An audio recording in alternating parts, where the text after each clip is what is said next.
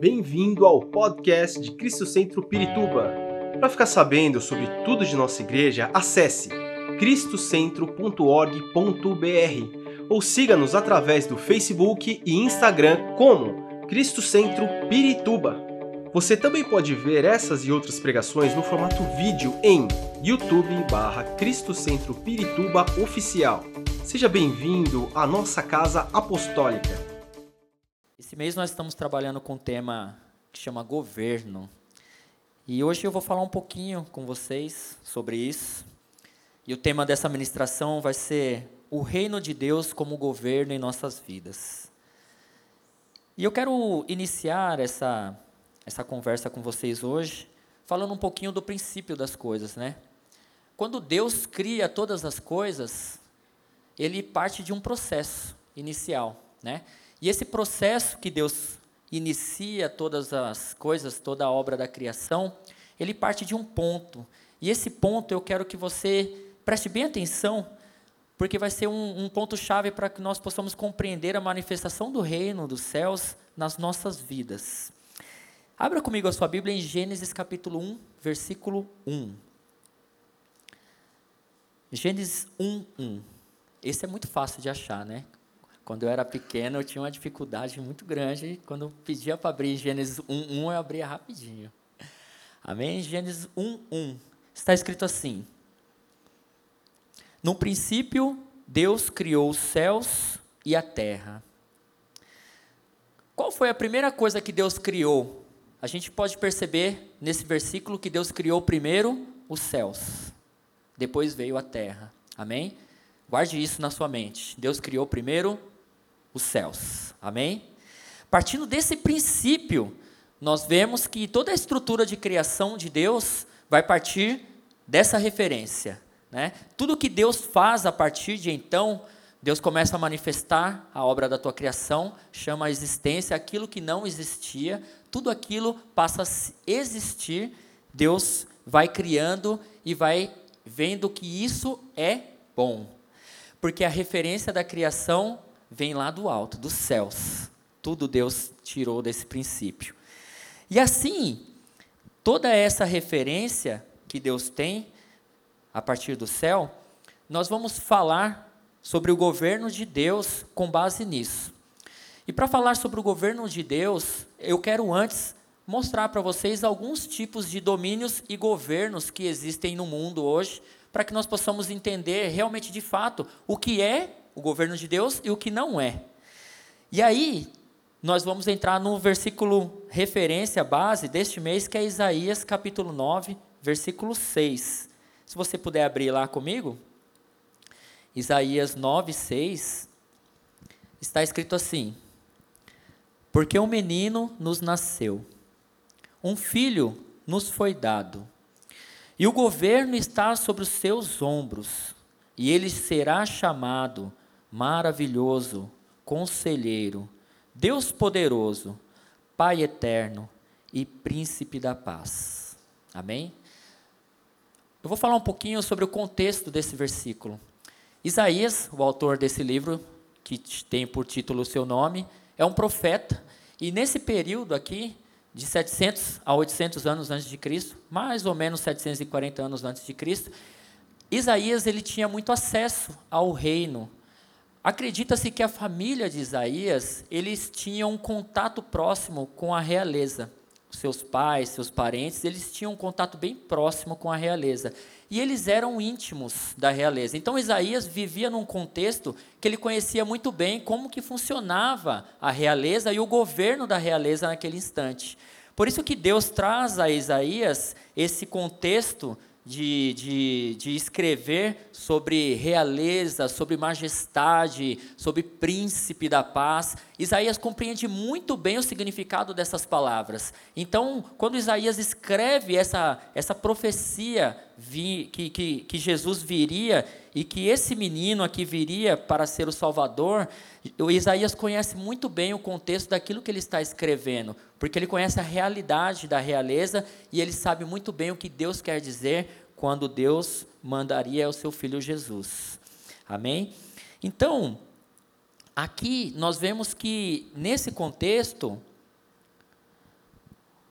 o reino de Deus, ele começa a se manifestar antes de Jesus vir a este mundo em carne.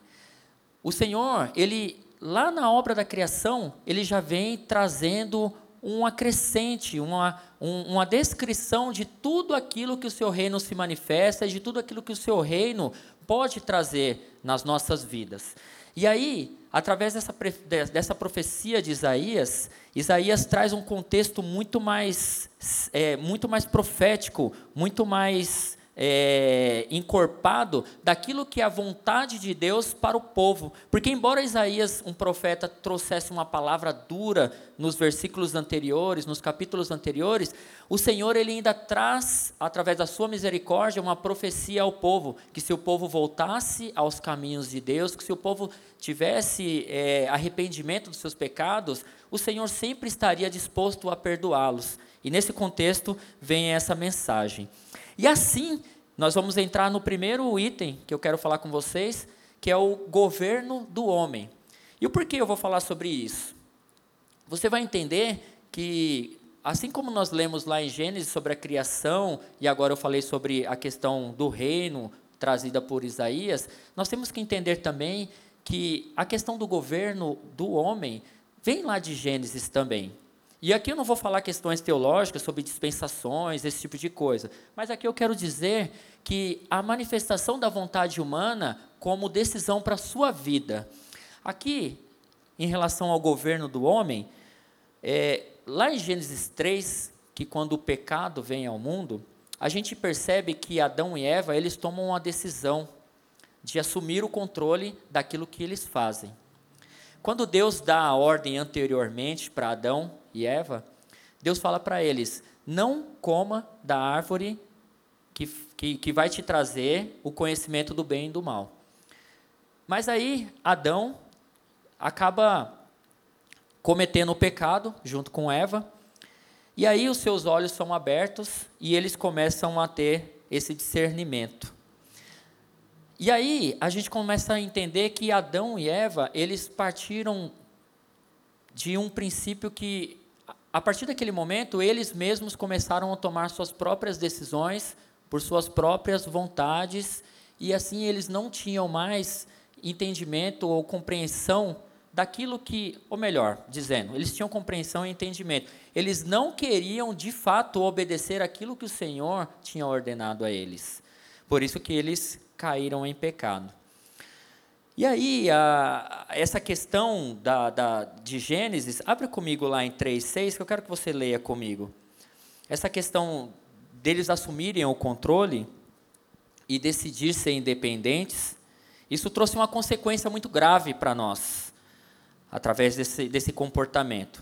Gênesis capítulo 3, versículo 6, está escrito assim: Quando a mulher viu que a árvore parecia agradável ao paladar, era atraente aos olhos e, além disso, desejável para ela obter discernimento, tomou do seu fruto, comeu e deu ao seu marido, que comeu também. Até aí. Aqui a gente percebe que a decisão que tomaram, eles tomaram essa decisão e a consequência disso foram desastrosas, né? Foram muitas consequências desastrosas. E aqui a gente percebe que eles já não mais estavam referenciando suas vidas em Deus, muito menos nos céus, da forma como eles foram criados. Então, essa atitude que eles tomam, logo o pecado entra nas, nas suas vidas e, consequentemente, o pecado passa a fazer parte da vida do homem. E passa a fazer parte de uma forma que trouxe morte sobre a vida do homem. E é importantíssimo a gente entender isso, que quando eu falei lá no início, tem a referência aos céus, amém? Lá nos céus não há morte. Olha a consequência do pecado que trouxe a morte sobre a vida do ser humano. E aí o, o Adão e Eva, a partir desse momento, começam a, a viver as suas vidas, consequentemente vem a humanidade, toda a humanidade, através desse pecado, e esse pecado vai trazendo a iniquidade que vai também afastando o homem cada vez mais de Deus, e cada vez que o homem se afasta mais de Deus, menos a imagem e semelhança de Deus o homem fica. E isso, num contexto de mundo, isso vai trazendo consequências irreparáveis para a vida do homem. Porque o homem chega a uma situação que ele já não discerne mais aquilo que é o correto daquilo que é o errado. O homem começa a perceber que somente a vontade dele tem que ser feita e somente a vontade dele tem que ser manifestada para que ele seja feliz. Ele já se esquece de Deus, da vontade de Deus, daquilo que Deus estabeleceu para ele como mandamento, como princípio, como propósito, e ele começa a viver por si só, errante e pecador. E através de cada pecado que o homem vai cometendo, cada vez que o homem vai cometendo um pecado, ele vai acreditando que aquele pecado é normal, cada vez mais normal, isso vai se tornando uma iniquidade, até que ele já não compreende mais o que é a vontade de Deus na sua vida. E com isso, é, essa atitude, né, sobre essa atitude humana é, de satisfazer a sua própria vontade, a gente percebe que o domínio nesse momento já não está mais sobre as mãos do homem. Aqui quando o homem chega a este ponto, o domínio jamais não está sobre as mãos dele. Ou melhor, o domínio nunca esteve sobre as mãos dele.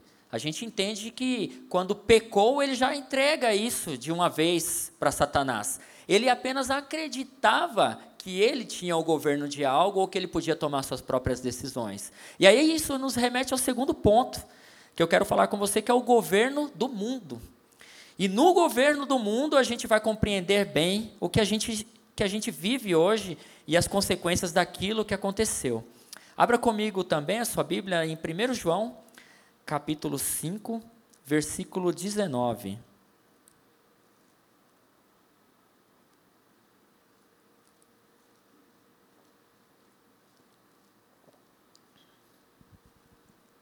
Primeiro João, capítulo 5, versículo 19. Está escrito assim: Sabemos que somos de Deus e que o mundo está sob o poder do maligno. Vemos que nós, como filhos de Deus, filhas de Deus, nós temos o princípio do reino em nossas vidas. Mas este mundo já está sob o poder realmente do maligno. Tudo que acontece, todos os fatos, todas as situações que acontecem ao derredor das nossas vidas, nós percebemos que muitas das coisas que acontecem e já estão no poder do maligno. A gente, às vezes, nós vamos ao trabalho, nós chegamos ao, no nosso trabalho, às vezes nós percebemos um, um tempo, um, um clima pesado. Nós, como filhos de Deus que temos o Espírito Santo, nós percebemos isso.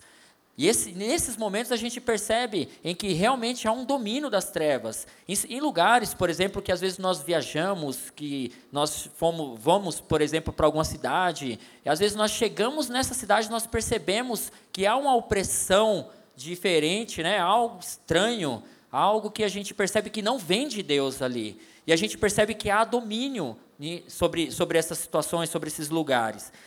E aí, nós percebemos que nesse, nessa situação, o, o maligno tem agido na vida do ser humano. E o ser humano, através do pecado, da iniquidade, tem dado esse domínio a ele. E, é claro, a nossa, a nossa luta acaba sendo contra a nossa própria carne nesse sentido. Porque o nosso espírito, ele sempre vai olhar para o Senhor, sempre olhar para Deus. A nossa carne sempre vai olhar para o mundo, sempre vai ter a vontade de pecar, de errar, de continuar no erro, cumprir inequidade. E a nossa alma, ela fica dividida naquela luta, naquela briga de eu vou ou eu não vou, eu peco ou eu não peco. Aí entra o Espírito Santo em nós e fala: não peca, porque se você pecar, você vai se afastar de mim. E aí a gente vive nessa, nessa luta diária. E essa luta, nós conseguimos vencer porque nós realmente temos o Espírito Santo nas nossas vidas. Mas isso eu falo para quem conhece Jesus e quem recebeu Jesus. E aqueles que não têm e não conhecem Jesus? Eles não têm essa, essa, não têm essa arma para vencer isso. Eles vão ficar rendidos, eles vão ficar sem saber o que fazer. E a gente vive nesse sistema, esse sistema de mentira, de corrupção, né? onde nós é, o, o, ser humano ele acaba se tornando escravo de, de, um sistema que, que não tem mais referência do que, é, do, que, do que é a vontade de Deus, do que não é. Nós vemos que hoje as coisas estão tão invertidas que a gente ouve até um ditado, né? Às vezes as pessoas dizem assim: esse mundo está de cabeça para baixo. Quem ouviu já esse ditado? Eu já ouvi muito, né? E a gente percebe por quê. Lembra que eu te falei da referência que a gente tem do céu? Né? A impressão que, que as pessoas têm é que virou de cabeça para baixo mesmo, né? O negócio está tudo doido. E a nossa referência é lá, lá no céu. Mas as pessoas acham que a referência é aqui, a terra. E a nossa referência não é aqui. A, a, nossa, a nossa forma de governo não vem daqui. A nossa forma de governo vem lá do alto, dos céus, do Senhor. Porque tudo que ele fez, ele fez bom. Então a nossa referência de que é certo, de que é errado, ela parte desse princípio, desse fundamento da palavra de Deus. A palavra de Deus que manifesta todas as coisas no Senhor Jesus. E lá em Romanos, capítulo 7, versículo 19, se você quiser abrir comigo, lá em Romanos capítulo 7, versículo 19, nós vamos compreender dessa luta que eu estou te falando onde nós não, não conseguimos, às vezes, controlar aquilo que nós queremos e aquilo que nós não queremos nesse sistema do mundo. Romanos 7, 19 a 20, está escrito assim: Pois o que faço não é o bem que desejo, mas o mal que não quero fazer, esse eu continuo fazendo. Ora, se faço o que não quero, já não, sou eu quem o faz, mas o pecado que habita em mim. Veja que essa palavra ela é muito profunda nas nossas vidas mesmo. Nós temos essa dificuldade, essa luta diária. E a gente vive num sistema, num, num governo, que é um governo de mentira, mas ele está vestido de verdade. E esse governo que eu falo não é político, é um governo mundano, um governo onde a corrupção do pecado, a iniquidade, ela tem transformado a, a, consciência das pessoas, alguns dizem tem cauterizado a mente das pessoas nesse sentido, de forma que você já não compreende mais que a palavra de Deus é a verdade, de que a palavra de Deus cura, de que a palavra de Deus liberta e de que Cristo voltará para ressuscitar a sua igreja e levar ela, ressuscitar, perdão, ressuscitar aqueles que morreram já. E aqui, ressuscitar, que eu falo, aqueles que morreram, e quando Jesus voltar, eles vão ser os primeiros, né? Mas aqueles que estiverem vivos vão ser levados ao Senhor. Amém? E aí Jesus, ele, ele, ele vem com, com, com essa palavra para transformar as vidas da, do pecador. Né? Lá em Romanos mesmo, nós vemos que a palavra vem para manifestar a vontade do Senhor. Justamente aqui o escritor de Romanos, ele, ele compreende, ele descreve que a vontade que há nele, da carne, essa ele não pode fazer. Porque é a vontade má, a vontade ruim. Mas a vontade que vem de Jesus, a vontade que vem de Deus, do Espírito Santo, essa é a vontade que ele tem que cumprir. Que às vezes é aquilo que ele não quer fazer, é aquilo que é o difícil de fazer, é aquilo que a gente tem é, mínimas condições de, de fazer. E assim, nos remete ao terceiro, o terceiro item, que é o governo de Cristo. E quando nós falamos do governo de Cristo, aí as coisas ficam mais claras, as coisas ficam mais, mais bonitas. Por isso que o céu é a nossa referência. Quando nós entramos nas coisas de Deus, tudo se torna novo. Tudo se torna limpo, tudo se torna claro. E aí, lá em Isaías 9,6, que nós lemos, diz que um menino nos nasceu. Nós vemos que isso é o nascimento de uma promessa, um florescer em meio a um deserto. João Batista se, se intitulava A Voz do que, do que Clama no Deserto. E, e em meio a esse deserto, o que significa isso? Quando Isaías traz essa profecia, Isaías compreende que o mundo está vivendo um deserto, o mundo está vivendo um caos, o mundo está vivendo um lugar de sequidão. Isso significa um lugar de decadência, de degra degradação. E ele profetiza em meio tudo esse florescimento da promessa de Deus através de Jesus Cristo. E aqueles que e ele vem trazendo esperança para aquele que não tem mais. Porque no contexto de Isaías, o povo, o povo estava cativo. O povo estava cativo. Já não existia mais esperança para aquele povo. Existia um cativeiro na vida daquelas pessoas. Assim como hoje há no mundo um cativeiro na vida das pessoas, em que elas às vezes perdem a esperança. As pessoas vivem num sistema e acabam entrando no automático, e as suas vidas vão se transformando em um costume após costume, e elas às vezes nem se percebem o que estão fazendo. E esse costume de vida que elas vão tomando, vai virando um automático nas suas vidas, elas não percebem que elas estão no sistema do mundo e que elas vivem em um cativeiro. A gente, é, eu sempre gosto de fazer uma comparação com aquele filme Matrix, né? Que as pessoas viviam num sistema, né? E aquele sistema manipulava a vontade das pessoas. As pessoas nem compreendiam por quê da sua rotina, mas elas faziam aquela rotina.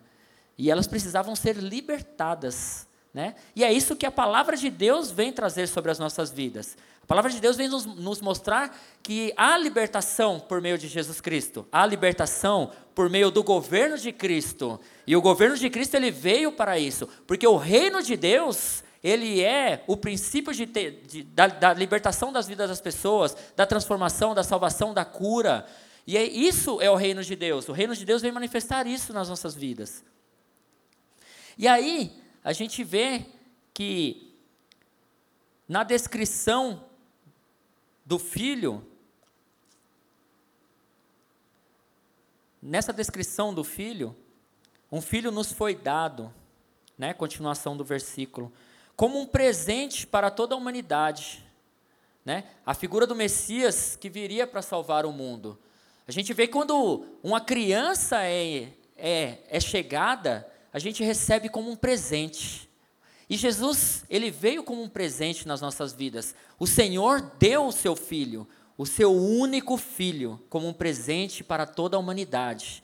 E nisso, Jesus Cristo ele veio com um propósito. Esse primeiro propósito é de cumprir de fato a vontade do Pai, de cumprir aquilo que o Pai tinha determinado para ele, que era se entregar por toda a humanidade por morte de cruz e assim ressuscitar e salvar o mundo. E aí o governo que está sobre os seus ombros. Aqui a gente vê que há um controle, há uma responsabilidade e há um fardo também sobre Cristo.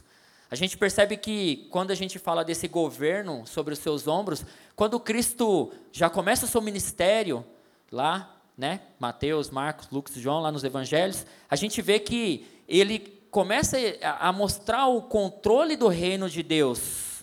Quando ele começa a pregar a palavra de Deus, o controle do reino de Deus começa a se manifestar. Começa a haver curas, milagres, maravilhas, vidas são transformadas, vidas são salvas.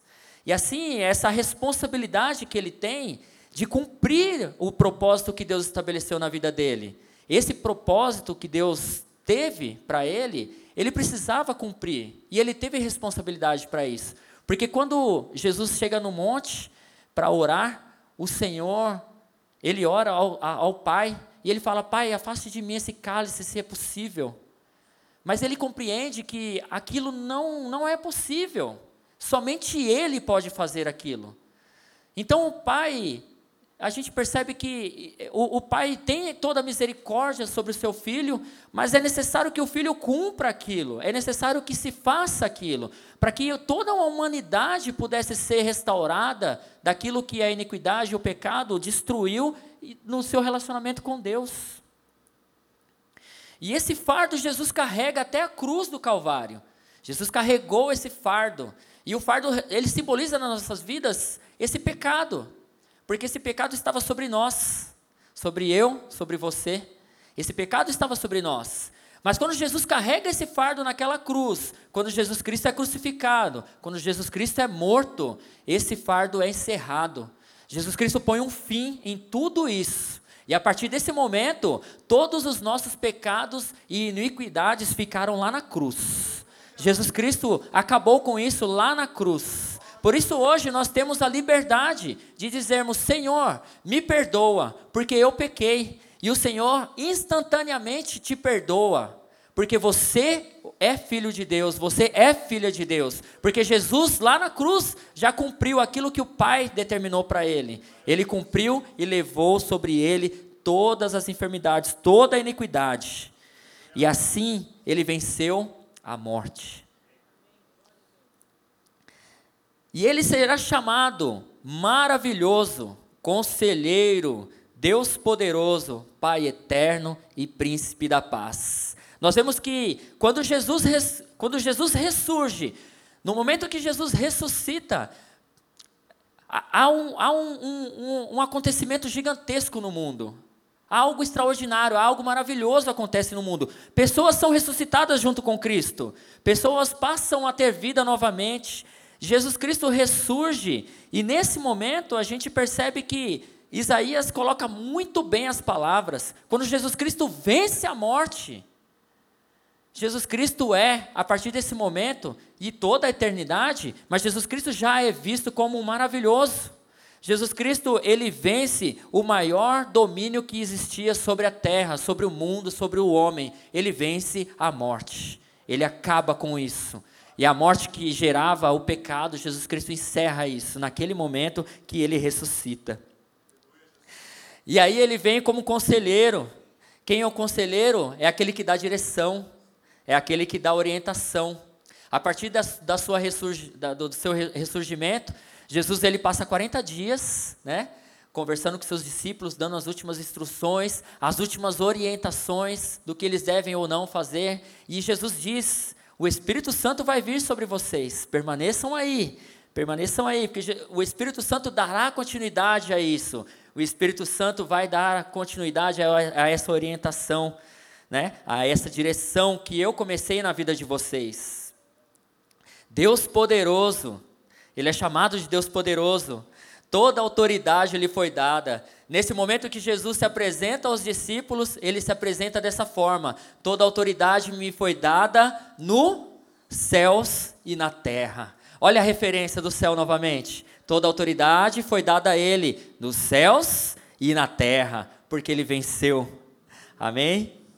E ele e assim ele ele deu vida, né?